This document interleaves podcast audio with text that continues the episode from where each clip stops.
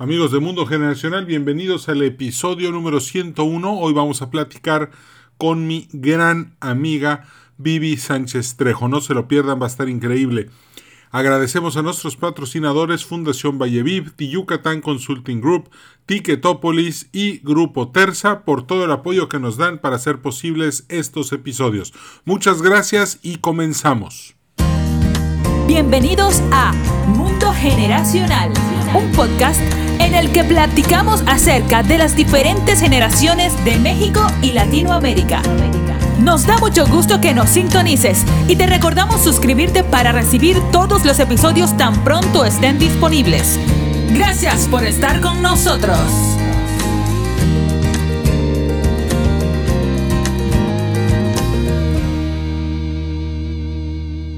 De Mundo Generacional, bienvenidos al episodio 101. Este episodio es uno de los tres con los que celebramos la llegada a la mayoría de edad de este podcast. En el, en el episodio 99 tuvimos a Rodolfo Bello, en el episodio 10 a Alfonso Ruiz Soto y en este episodio 101 tenemos a Vivi Sánchez Trejo. Es una persona increíble nos conocimos en los pasillos de Televisa. Ella era conductora del programa Monterrey al Día, ahí nos conocimos, ahí platicamos. Eh, y con el tiempo hemos hecho una muy bonita amistad, además de que ya hemos trabajado juntos en otros proyectos. Ella, ella también ya trabajó en multimedios y ya trabajó en el Canal 28. tiene un recorrido muy interesante por varias televisoras y hoy nos va a platicar acerca de la comunicación efectiva. Vivi, ¿cómo estás? Bienvenida a Mundo Generacional. Gracias por aceptarnos la invitación a participar con nosotros. ¿Cómo has estado? Qué gusto saludarte, mi querido Edwin. He estado muy bien y ahora más contenta por la oportunidad que tenemos de platicar. Efectivamente, ahorita que estabas presentándome, me fui a aquel día de eh, los pasillos de, Televisa en donde nos conocimos y charlamos, inmediatamente hicimos clic porque tus temas, eh, todo este conocimiento que tienes de, las generaciones, es maravilloso. Aparte de todos tus análisis que haces de los ciclos históricos de nuestro país. No, no, no, no, no.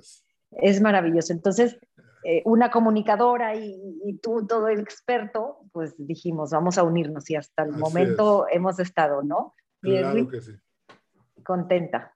Qué bueno. Platiquemos entonces. Claro que sí, Mira, este, hace rato te comentaba, la mayor parte de la gente que nos escucha en este podcast son tomadores de decisiones.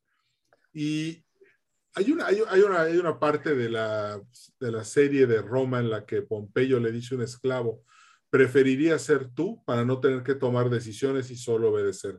Tomar decisiones es difícil. Y mucha gente, y, últimamente hemos estado hablando de este tema, y muchos me lo han dicho de los que escuchan el podcast, ¿cómo comunicarme mejor?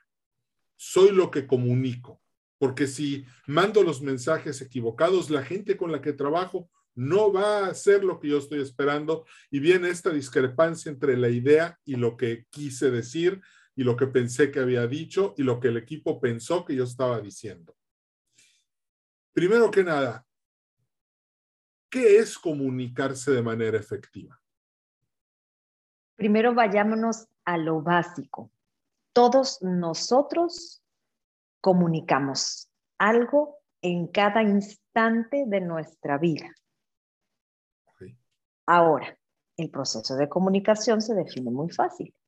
El emisor da un mensaje, hay un receptor, que lo escucha, que lo eh, analiza y ahí es cuando se establece una conexión en un momento determinado, en un espacio determinado, en un contexto particular y ahí ocurre el intercambio de ideas, de información, de experiencias, de historias, de lo que tú quieras. Pero, pues este mensaje tiene que ser comprensible, el de ida y vuelta para ambos y a veces no ocurre. Tú lo acabas de decir. Yo quiero decirte esto y mi objetivo es tal. Y tú no lo entendiste o me entendiste otra cosa, algo nos está pasando. O algo a mí como emisor de ese mensaje me está pasando. Analicemos. Cuando hay ese proceso de retroalimentación, cuando el emisor, el receptor te contesta, saber qué está pasando. Ahí es donde entra la comunicación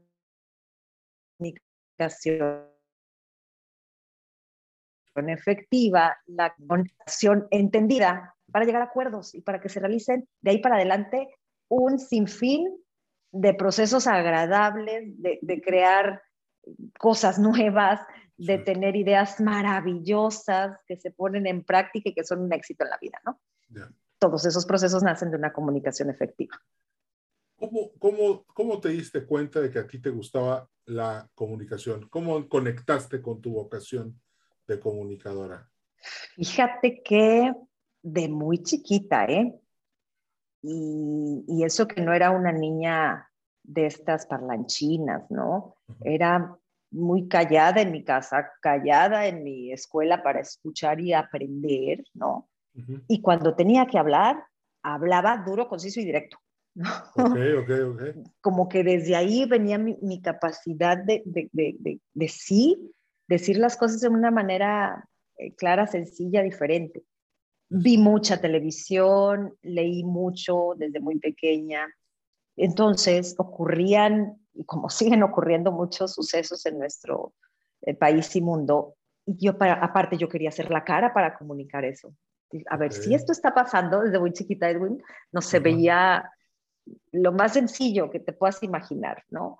Que en Nuevo León, mm, pongamos el ejemplo, ¿no? Que recientemente ganó la Copa el club de fútbol rayados, ¿no? Con cagafa. Entonces, dije, a ver, yo quiero contarles esto que está ocurriendo, ¿no?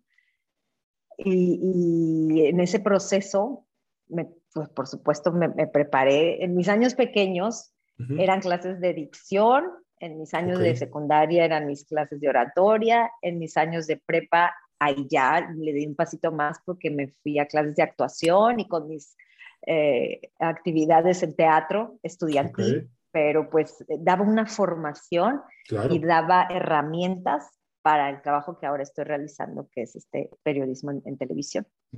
Y lo descubrí muy pequeña, cosa que me tiene eh, de verdad muy satisfecha. Gracias Dios, porque no anduve como que, ay, ahora vamos a ver esto, ahora vamos a probar esto otro, ¿no? Entonces sí fue, fue muy, muy directo mi vocación. Oye, y cuando terminas la prepa, empezaste, ¿qué carrera escogiste? Estudié la licenciatura en Ciencias de la Comunicación con dos especialidades. Estudié la acentuación de periodismo, pero también me especialicé, de hecho mi maestría la hice, en, aparte de periodismo, en una, que se, una rama que se llama comunicación organizacional en aquellos entonces, no sé si ya haya cambiado de nombre, fue en el año 2000. Ay, hace 21 años, Dios santo. Y este, bueno, y, y, y, de terminar estos estudios, ¿cómo entraste a la televisión? Pasó mucho tiempo, ¿eh? La ah, verdad. ok, ok. Porque tenía yo mi experiencia en empresas, en esta precisamente comunicación organizacional. Sí para que los mensajes corporativos que tenía que hacer la institución, pues alguien los estructurara muy bien y los diera a conocer correctamente, ¿no? Cosa que eh, me encantó, también fue una experiencia maravillosa, pero en el fondo había esa eh, vocecita que me decía, ¿y qué onda con la tele? ¿Y qué onda con el periódico? ¿Cuándo vas a alzar la voz para que todos escuchen tu, tu, ¿no? tu forma de dar las historias, ¿no? Sí. y pasó eh, mi, mi, mi, tiempo en la IP y voy y entro a la televisora estatal de Nuevo León, que es Canal 28. Canal 28. Ahí tuve una experiencia muy bonita, muy buena y aparte mucho trabajo. Y luego me voy a multimedios. Fue un paso muy corto por multimedios porque ahí, ahí no se conjugaban horarios, era el noticiero de fin de semana, pero algo pasaba por ahí. Y luego ya en Televisa, en Televisa Monterrey, que ahí sí una larga carrera de seis años okay. en, Televisa con un noticiero de mediodía que tiene su sazón de también ser una revista informativa. Entonces así llegué a los medios de comunicación, creo que en el tiempo que debió ser, por esa madurez que también me da un bagaje de, de, la IP, de la comunidad, ¿no? Y luego a los medios de comunicación. Ya. Oye, y, y, por ejemplo, en el caso de la gente que nos está escuchando, ¿cómo podemos hacer para que una empresa, para que un tomador de decisiones, tiene que implementar un proyecto especial de comunicación en su empresa? Él tiene que tomar un curso, este, hay, que darle hay que darle capacitación a todo el personal para mejorar toda la comunicación. Si alguien quisiera mejorar este aspecto de su proyecto, por dónde tiene que empezar, a dónde tiene que ir y, qué decisión debe de tomar. Mira, volvamos un poquito a lo que platicábamos al inicio de qué es la comunicación, de qué es lo que pasa en este proceso. Y yo quiero darles dos, tres frases que vienen a mi mente que los hará reflexionar, Edwin. Sí. Lo que no se comunica no existe. No. Si tú no comunicas, alguien más lo hará por ti, ¿no? Entonces, las personas, te digo, venimos dotadas naturalmente para comunicar. Entonces, vamos a prepararnos un poco mejor para que el mensaje que yo quiero dar sea aceptado tal cual quiero, tal cual quiero que se interprete incluso para tener una acción posterior, ¿no? Para un fin, para un objetivo. Y en ese proceso hay mucho ruido. No sé si hayan eh, estudiado en algún momento el proceso de la comunicación, lo que decía, el emisor, el receptor, el, contexto, ¿no? Y hay ruido, tu, tu, tu, tu, ruido por todos lados. Ruido de todo tipo, hablamos de tecnología, inclusive ahorita que estamos eh, realizando nuestras entrevistas así vía eh, remota, pues exacto, que, imagínate que el Internet se esté cortando, ¿no? Que, que, nuestra proveeduría de servicios de Internet, ahí hay un ruido, ¿no? El, si estamos quizá yo en otra mente con, pensando no sé qué, mortalidad del cangrejo, me estás preguntando algo, te contesto lo que yo quiero, ah, tremendo ruido. y, el, y, y, también el, el, proceso de cómo atraer a tu público, cómo, si ya sé que eso puede estar ocurriendo, cómo entonces lo engancho, cómo entonces lo atraigo para que me escuche y me ponga atención, ¿no? Y ahí es donde entran una serie de herramientas que sí se pueden adquirir en un taller, en una eh, clase de estas este, que se pueden dar expreso en un tiempo determinado para afinar, porque insisto yo, es afinar las habilidades de comunicación que ya tenemos, porque hay otro elemento bien importante que, híjole, si le seguimos, aquí nos la llevamos mucho tiempo, Edwin, pero el lenguaje no verbal, el lenguaje verbal son herramientas básicas y tiene un peso muy importante el lenguaje no verbal, inclusive más que tus palabras.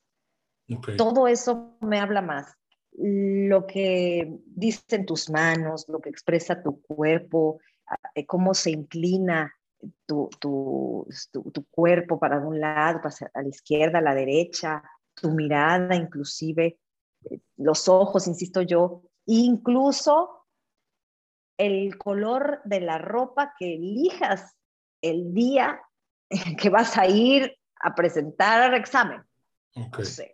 si te levantas y y por naturaleza vas y te pones de negro, dices, no, a ver, vas ya tú con un ambiente un poco más sombrío, un poquito más, eh, o, de, o, de elegancia por un lado, de quizá un poco de melancolía, tristeza, lo que tantas emociones que el color también comunica que tiene que ver con un contexto, no, no, no, leamos tal cual un color, no significa tal cosa, pero sí. se lo puedes dar y sí se lo puedes leer en el contexto en que se dé. Entonces, lenguaje verbal y lenguaje no verbal son de un peso importantísimo en la comunicación, más lo visual.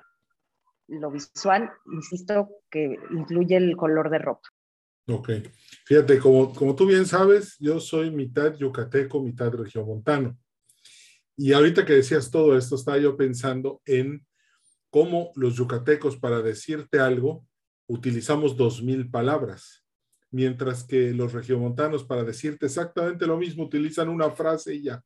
O sea, ese es, ese es este, estas diferencias culturales hacen que la comunicación pueda volverse muy complicada.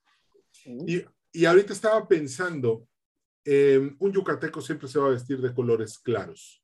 Siempre, ¿qué comunican? o sea, si yo me visto de colores claros, ¿qué estoy, qué estoy queriendo decir? La guayabera blanca, por ejemplo. Me gusta, me gusta, porque a mí me evoca eh, tranquilidad, me evoca un ambiente en el que podemos aperturar un diálogo precisamente, en los que podemos estar llegando a acuerdos en los que inclusive puedo pensar en que se inicie un proyecto. Dicen que te vistas de blanco eh, cuando estás iniciando un proyecto importante. Incluso los lunes, inicio de semana, martes, que es el día, ¿no? Lunes, ya ves que viene el lunes de la luna, ¿no? Martes de Marte, entonces que los lunes eh, inicies con un color blanco. Entonces, a mí comunicacionalmente me evoca esta paz, esta apertura y esta facilidad de diálogo y de comunicación para que nos entendamos. Ok, qué interesante. El, el rojo, imagínate un rojo, okay. que, es, que es de estos fuertes, es de, de pasiones, de, de fortaleza y de fuerza, ¿no? Que debe de ser utilizado en momentos muy particulares. Si llegan a, una entrevista de trabajo ataviados o ataviadas en rojo total, ¿no? ¿no? Ahí también el entrevistador debe recibir ese mensaje, ¿no? Todo, todo dentro de un contexto, insisto, pero es, es órale, aquí estoy, ¿no? Y, es mi autoridad y es mi fuerza y es mi power el que se va a sentir, ¿no? como dice el regio, ¿no? Sí. Pero por eso te decía, si acaso contextualmente llega alguien así a solicitar un trabajo o a, una ficha de empleo o una entrevista de este tipo, el entrevistador, pues que, ponga atención, que el lenguaje no verbal le está diciendo algo, ¿no? Muy diferente a que si en esa misma entrevista va solamente con un accesorio en rojo, ¿no? Algo aquí, ¿no? A que si vas en este color, insisto, es ataviado en rojo. La mujer en rojo con zapato rojo, ¿no? Con labial rojo. Ok. y, el hombre igual, unos pantalones rojos o una camisa roja, ¿no? Entonces, a, atender a, a ese lenguaje no verbal. Ya. Oye, y entonces, ¿cuál es el mejor color para hacer una, para hacer una negociación desde el poder de ser el director pero sin querer verte impositivo. ¿Cómo podríamos generar esta confianza, convivencia, integración, sin tener que usar el poder duro de la, de la institución? Yo, lo, yo elegiría un gris, pero de, de, de, de, una gama de los que están eh, con, no sé, hay muchos tipos de colores, el nombre tal cual se va, ¿no? Y aparte existen muchos, pero sí, elijan un, gris que te dé un mensaje de autoridad, de inclusive elegancia, de sobriedad, pero que te deja abierta una puerta para que ese diálogo o esa comunicación de dos vías exista y puedan llegar a acuerdos y se pueda dar eh, una situación amable. Ojo, para ambos, porque cuando estoy hablando de, para que te vaya, vaya bien, estoy refiriendo a la comunicación, ¿eh? No le voy ni al emisor, ni al receptor, ni a uno, ni a otro, ¿no? Para que vaya bien la comunicación y lleguen a objetivos en común que uno va a hacer. otra vez me voy al, tema de la entrevista. Uno necesita cubrir una vacante que está ahí disponible para, cierto flujo de trabajo, ¿no? Que necesitan. Y la otra persona necesita de un trabajo. Entonces, lo que quiero yo es que se dé un proceso de comunicación abierto, adecuado, eficaz, sincero, auténtico, para que se llegue a la contratación, ¿no? O a la no contratación, si no era para él, y el, otro cabe ahí, ¿sabes? O sea, si entendíamos las cosas desde esa manera y, desde esos flujos de, comunicación, sucederían muchas cosas ¿eh? diferentes en nuestro mundo. Ok. Oye, Vivi, y en el caso de las personas que quieren, que estamos todos entre iguales, ¿cuál sería el color adecuado? El azul, por ejemplo, ¿para qué nos sirve? Ese voy. Si estamos todos entre iguales con un azul, ¿puedo generar más confianza? Eh, tranquilidad. El azul, efectivamente. El, el, el, azul es de confianza, efectivamente, pero de, de, seguridad también. Okay. O sea, la confianza que se genera, pero la seguridad del que lo porta para tener lo que, insisto, es importante a la hora de comunicar. Ok. Conciso, preciso, para dar tu mensaje. Tú ahí checas, ¿no? Ahorita, como estamos en una no sé, me imagino una reunión de el grupo de gerentes de ventas de cierta empresa, ¿no? Sí. Siempre va a haber alguien que quiera hablar por los demás. Es correcto. Eso espero, ¿verdad? Porque luego dicen, no, qué miedo, ay, no, me da pena, ay, no, me pongo nervioso. Pero siempre habrá alguien, siempre que, que habrá alguien. Ya cuando ese alguien se prepare mejor le irá de manera magistral, pero claro. por lo pronto qué bueno que dicen yo y se levantan y, hablan. Que, esté, que esté vestido de un color azul, que es entre peers, ¿no? De confiabilidad, de confianza, de seguridad, pero también de autoridad y fortaleza. Ok, interesante, porque creo que ah, dijiste ahorita que el lenguaje no verbal es más importante que el verbal. Pues, ¿Cómo dices algo finalmente es lo que va a, es, el, es el, que va a determinar el mensaje. Entonces me imagino que si quieres afirmar algo, no sé, ¿qué significa hombros para atrás? Este, pararse firme, eh, usar, usar la, no sé, la voz de un tono fuerte, saber sonreír o no sonreír. Me imagino que hay circunstancias para sonreír y otras para no sonreír. ¿Para qué sirve la sonrisa? Ay, la sonrisa te abre todas las puertas. Ok. esa, esa es básica, de verdad. Es el lenguaje universal.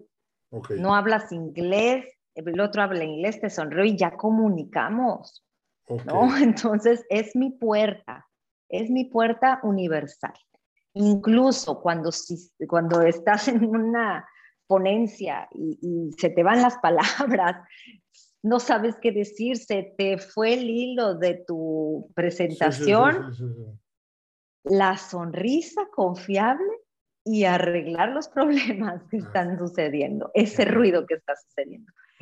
Pero si nos vamos al, al tema del lenguaje no verbal otra vez, es bien importante para la comunicación escuchar lo que no se dice. Y esto me lo dice mi cuerpo, me lo dice mi expresión, me lo dicen mis brazos, me lo dice eh, una postura incluso de sentarme, ¿no? Me lo dice el, giro de la cabeza hacia un lado, otro, hacia el otro, a donde van mis ojos, hacia la izquierda, a la derecha, hacia abajo. Entonces, no es tal cual, no me gustaría decirles, esto significa tal cosa y esto la otra. ¿Por qué? Porque se tiene que analizar dentro de un contexto. Si yo estoy en un salón de clases, tú eres el maestro, Edwin, yo me pongo así, puedes interpretar como literalmente lo dicen muchos cursos de lenguaje no verbal. Ya se aburrió, se enojó, está poniendo una barrera. Sí. Pero ¿sabes qué? Tú no sabes que el contexto es que aquí estoy sentada donde me da el clima, el ventilador, el aire acondicionado, la rejilla está aquí y simplemente me dio frío y me acurruqué. Okay. Te quiero, me quiero proteger de eso porque te quiero seguir poniendo atención. No quiero que ese frío me distraiga de lo que tú me quieres decir. Entonces, es un ejemplo de, de no leer eh, textualmente lo que significa una, una, seña no verbal. Por eso es importante eh, pues ser bien buenos lectores, maravillosos lectores de la comunicación, no verbal. entonces, ahorita ya metimos el ambiente, ya metimos el aire acondicionado, ya metimos, este, no sé, me imagino que hasta el café y las galletas que das en el, en el coffee break van a tener que, van a decir mucho igual. Claro, por supuesto. Y el que está enfrente, el comunicador, debe de comprender que eso también genera un ruido. Por eso a veces dicen, ahorita no hay ni, tiempo para, para, comer, ahorita no hay tiempo ni para, ¿no? Excepto el agua, el agua sí se las paso porque la, hidratación es muy importante. Claro. Pero no sabes si esa galleta le va a hacer bien, si le va a hacer indigestión, si algo va a suceder, si lo que tú quieras, juzgues y mandes, ¿no? El mensaje tiene que llegar a ti en tu, ¿no? Todas esas situaciones. Saber leer el ambiente, saber leer el ambiente. Sí, sí, mejorará su comunicación de una manera importantísima, sobre todo si luego nada más tienen una oportunidad de hacerlo. O sea, generalmente así son las conferencias o los, a las personas con las que quieres estar. A veces nada más tienes chance de una vez y te la da esa sesión en 30, 40 minutos. Mira, ahorita hay un ruido que es... Sí que estoy poniéndole atención yo y que son mis perritos, ¿no? Están aquí en casa. Entonces, independientemente de lo que eh, emitan de sonido, genera un ambiente en el que, a ver, yo quiero el tú a tú con Edwin, ese silencio eh, debe de estar y no debe de aparecer otro, ¿no? Entonces, eso es a lo que me refiero. Ya. Oye, y, en el, eh, ya, y hablando un poco de ti, tú frente a la cámara, digo, me imagino que ya eh, lo debes de sentir como algo que dominas, pero en el momento en el que la cámara apunta, ¿qué es lo primero que pasa por tu mente y cómo y qué accionas para poder hacer un buen desempeño frente a la cámara? Primero, el nervio, ahí está. Pero no es un nervio. sí, a, estas alturas. Ok. Sí, pero, pero no es un nervio que me paralice. No es un nervio que me deje así, sin palabras. Es un nervio que me, que me dice, tengo que hacerlo bien, tengo que comunicar con las palabras adecuadas, tengo que poner todo mi yo al servicio de un mensaje para que la gente lo comprenda. Eh, quiero traducir la realidad lo mejor posible a través de las palabras. Quiero, todo esto pienso en segundos para un fin que es la gente que me está escuchando y la que me está viendo. Eso es lo primero, el nerviosito ahí está, pero no me paraliza, me pone así en ese sentido. Lo segundo que hago es respirar, Edwin. No sabes qué beneficios tan maravillosos tiene la respiración. Y a eso también se aprende. Así como los cantantes, también los que hablan eh, tanto al público o los que están pues en una comunicación de, podcast y que están ahora en, canales de YouTube, eh, muchos jovencitos inclusive, que su, su, comunicación mejoraría mucho cuando se profesionalicen, ¿no? Claro. Que que a veces cae muy bien verlos así natural, pero de verdad, créanme que esa preparación para la comunicación, el arte de comunicar es maravilloso. Entonces, ese es mi segundo paso, en la respiración. Respiraciones pausadas, lentas, que al mismo tiempo hacen dos funciones. La de tener esa paz, esa tranquilidad y la de que en verdad está llegando aire a mi pulmón para tener más capacidad de palabras por segundo sin que se escuche cansado sin que pueda yo tener un tono monótono, que al contrario, me dé capacidad para tener las inflexiones de voz que necesito durante una conversación. Estas dos cosas ocurren y que les recomiendo y que sí se estudian y que sí se practican, pero que yo creo que ahorita que se las platico les hace mucho sentido, ¿no? O sea, literalmente aprender a respirar. Literalmente algo tan básico ¿no? Que lo tengamos que aprender de nuevo. Yo les comento porque tengo algunos alumnos y alumnas que, que yo, a ver, ¿cómo respiras? No, pues, pues así natural, ¿no? ¿Y cómo, cómo te estás sintiendo? No, pues como quiera me falta el aire. Sí, ok, por el tema del, del, del nervio, ¿no? Que ese nervio está, está jugando en contra. No, a ver, deja el nervio, respira. No, las respiraciones no se daban, ¿no? Y yo, a ver, cosas de grandes, qué increíble que las teníamos de niños. ¿Qué pasó? Sí. Incluso que no decíamos todo y lo que nos salía de niños, ay, miren qué bonito sol, el de hoy al lado de la montaña, de niño, ¿no? Sí. Y lo decías y lo expresabas y, y hacías ese tono de voz, ¿eh? O sea, sí hacías tu expresión y sí cambiaba. Sí. Y ahora, ahora ves la, pues a ver, para pa empezar a ver si volteamos a ver sí. el cielo, ¿eh? porque lo sí. vemos muy poco. Para empezar, pon tú que volteamos a ver el cielo y veamos al sol y la montaña. Ah, qué bonito atardecer, se ve bien. ¿Por qué no te maravillas? ¿Por qué no te asombras y por qué no lo dices tal cual? Okay. Te haces un, ¡ay, qué maravillosa tarde la de hoy! ¿Por qué no nos atrevemos a hacer todas esas inflexiones de voz?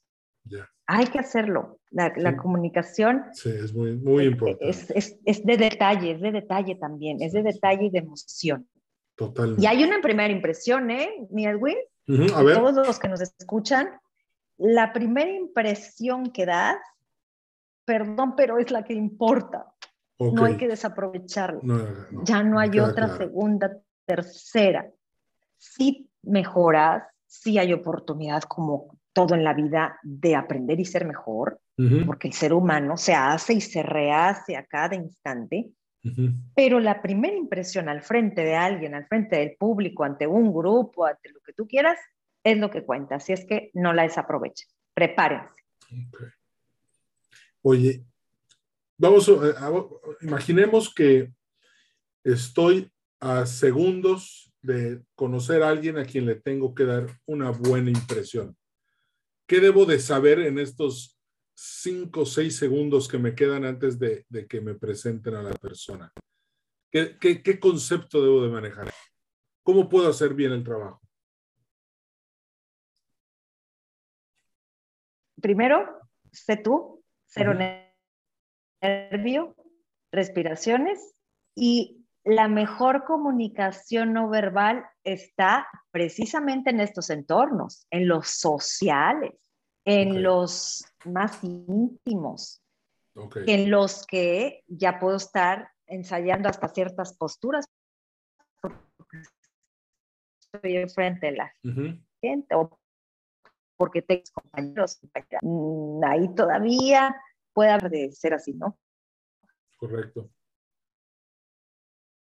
oficina a su casa, a uh -huh. su café con su cita, a un domingo con su familia, ahí es donde yo insisto, es la comunicación auténtica y genuina, que es la que deben adoptar y es la que deben trasladar al lado profesional, al lado del trabajo.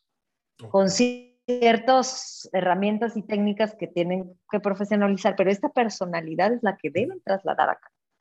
Entonces, respondiendo a tu pregunta, es lo mejor, es, es, es estar con una misma respiración, con una misma sintonía de lo que quieres decirle, sin pensar, sin estructurar mensaje, pero sí con el objetivo claro y directo, Edwin con estas, con estas dos acciones de tener tu, tu personalidad en, en, autenticidad, sin querer, uh -huh. eh, para el tema social, ponerte una, una, pues un traje o una careta que no, nada más, no le pienses tanto.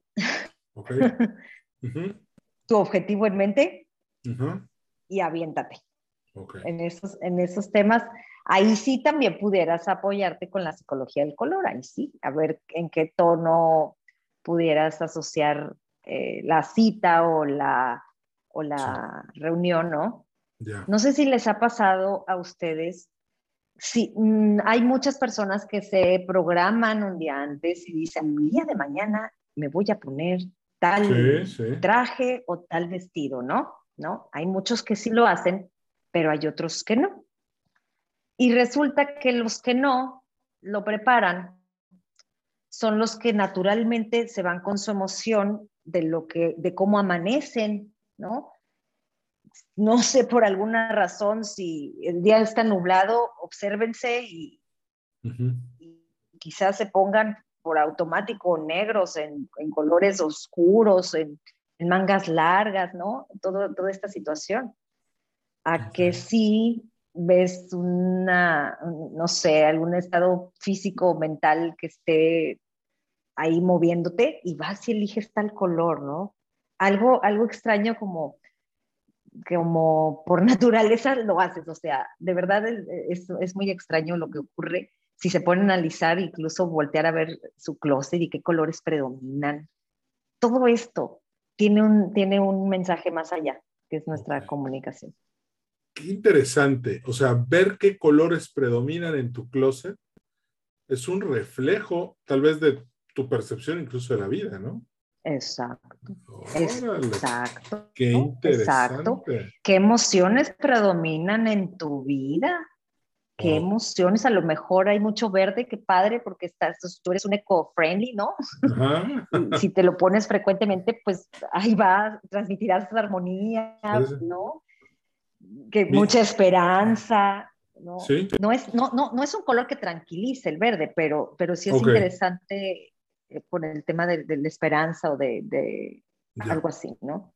Mi closet es azul, ya lo repasé. Predomina el azul y el negro y el un poquito de rojo, un poquito verde. Sí, pero el azul me gusta. Ay, el azul está maravilloso. Ah, fíjate, Por eso te pues pregunté pues está genial porque nos transmites nos transmites esa estabilidad, esa confianza, esa seguridad de que, aunque este color significa todo eso, también eh, pues, lo relacionamos con el mar y eso nos da mucha, pues, ah, armonía, nos da armonía. Y, sí, y, ojo con los tonos, ¿no? Pero si un día por naturaleza te pones un azul en todo, no digo, es muy difícil que alguien por completo se vista de un solo color, excepto creo las mujeres, y algunos hombres que sí de plano, o todo rojo, todo azul. Ojo cuando es el todo azul, porque también pudiera ocurrir lo contrario de transmitir un poquito de frialdad, poquito. Si es un todo rojo, que ojo, también se, se lee contextos y demás, pero también tomen, tómenlo en cuenta, tómenlo en cuenta. Qué interesante. Oye, Vivi, a estas alturas, este, yo quiero aprender más de esto. Das un curso, ¿verdad?, de comunicación ejecutiva. Sí, te decía yo hace ratito que, a mis alumnos, alumnas, eh, tengo desde chavitos que me encanta recibir a los chavitos porque eh, eso es un llamado de atención de que estaban ocurriendo los procesos de comunicación profesionalizados cada vez en edades más pequeñas. Qué bueno. Niños que encuentran su vocación, maravilloso. Pero también ejecutivos de, Internet, eh, de empresas de Monterrey, de estos grandes, de corporativos grandes, que va desde preguntarles, Edwin, ¿a poco tienes miedo al hablar? ¿Te da nervio? ¿Qué te sucede cuando estás enfrente de la gente? Entonces, si, si, te pasa algo a estas dos preguntas, eh, si, si, te evoca algo en el que no te sientes tan a gusto, ahí es donde entramos con este, con este taller maravilloso que, que yo lo amo y le pongo todo mi cariño y todo mi ser y se van con herramientas, con técnicas, con confianza, con seguridad, con fe de que de aquí hasta el mundo, ¿no? Pero son, son personalizados. Aunque estemos en grupo, es personalizado, porque todos somos diferentes. Somos únicos e irrepetibles. Exacto. Nadie puede ser como yo, nadie puede ser como tú. Y ese es el poder que tenemos que descubrir para comunicar. Entonces se afina esa personalidad con ciertas técnicas y ciertas herramientas que sí son de comunicación. Y, de hecho estamos por iniciar uno, Edwin, eh, que transmitimos ahora con estos tiempos diferentes de pandemia, vía remota. Y estoy teniendo gente de todos lados, me encanta. Y yo sé que a ti te escuchan de Argentina, en Chile, en Perú, en Colombia, tienes muchos seguidores, Edwin. Saludos. Gracias. Sí, sí, sí. De hecho, un saludo muy, muy grande. Vamos a aprovechar para saludar a Argentina, que esta semana fue donde más se escuchó este podcast. Así que, oye, entonces, si queremos tomar tu curso, estamos en Argentina, en Perú, en Colombia, pues no importa porque es, es, es internet, ¿verdad? Es en línea el curso. Podemos, este, eh, Exacto. Línea nos enriquecemos mucho. Ok. Vivi, ¿cuáles son tus redes sociales para que podamos contactarte, seguirte? Eh, o, tu email por, para, para em, inscribirnos a tu curso ay, sería genial poder eh, tenerlos. Están en mis redes de Instagram, de Twitter y de Facebook,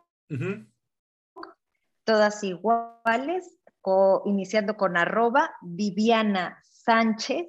El Sánchez va con doble H y así me encuentran. Viviana, las dos con V. Okay. Arroba Viviana Sánchez y ahí eh, yo soy la que reviso, al igual con una gente aquí que, me ayuda, pero lo quiero hacer yo siempre, eh, recibir los mensajes y contestarlos.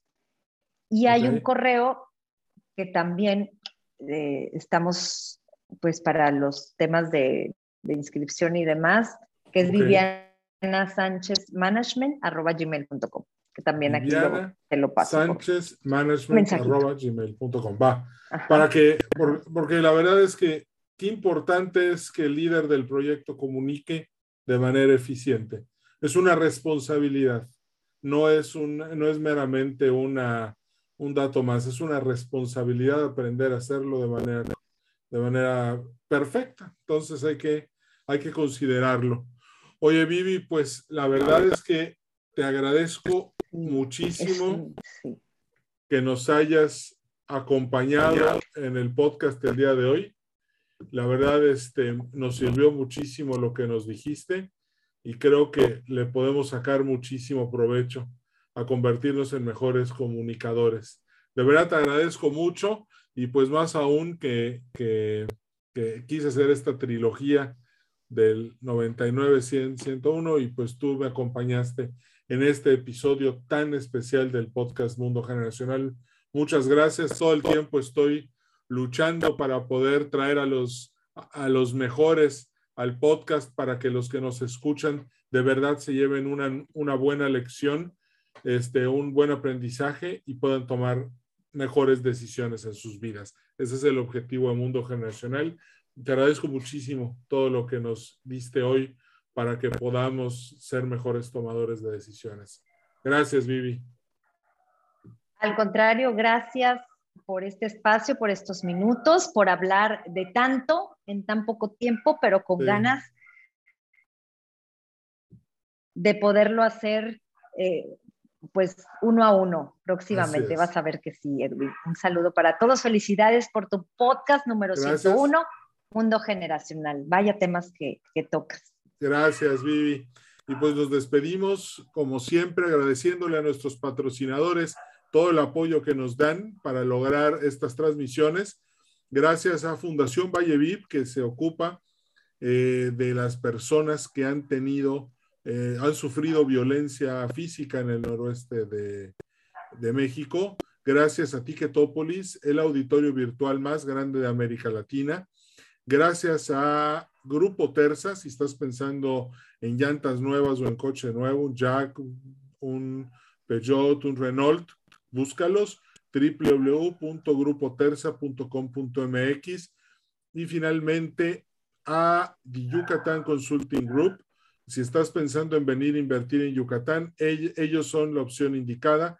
Eh, entra a su página web www.yucatanconsultinggroup.com com.mx y vas a ver un chorro de información que te va a servir mucho en caso de que quieras venir a hacer negocios a Yucatán. Muchas gracias por haber estado con nosotros, les agradezco mucho su atención y nos vemos en el siguiente episodio del podcast Mundo Generacional. Gracias y hasta la vista. Gracias por haber escuchado Mundo Generacional. En nombre de todo el equipo te deseamos mucho éxito. Danos un like en Facebook, Podcast Mundo Generacional y suscríbete al boletín semanal en edwincarcano.com slash contacto.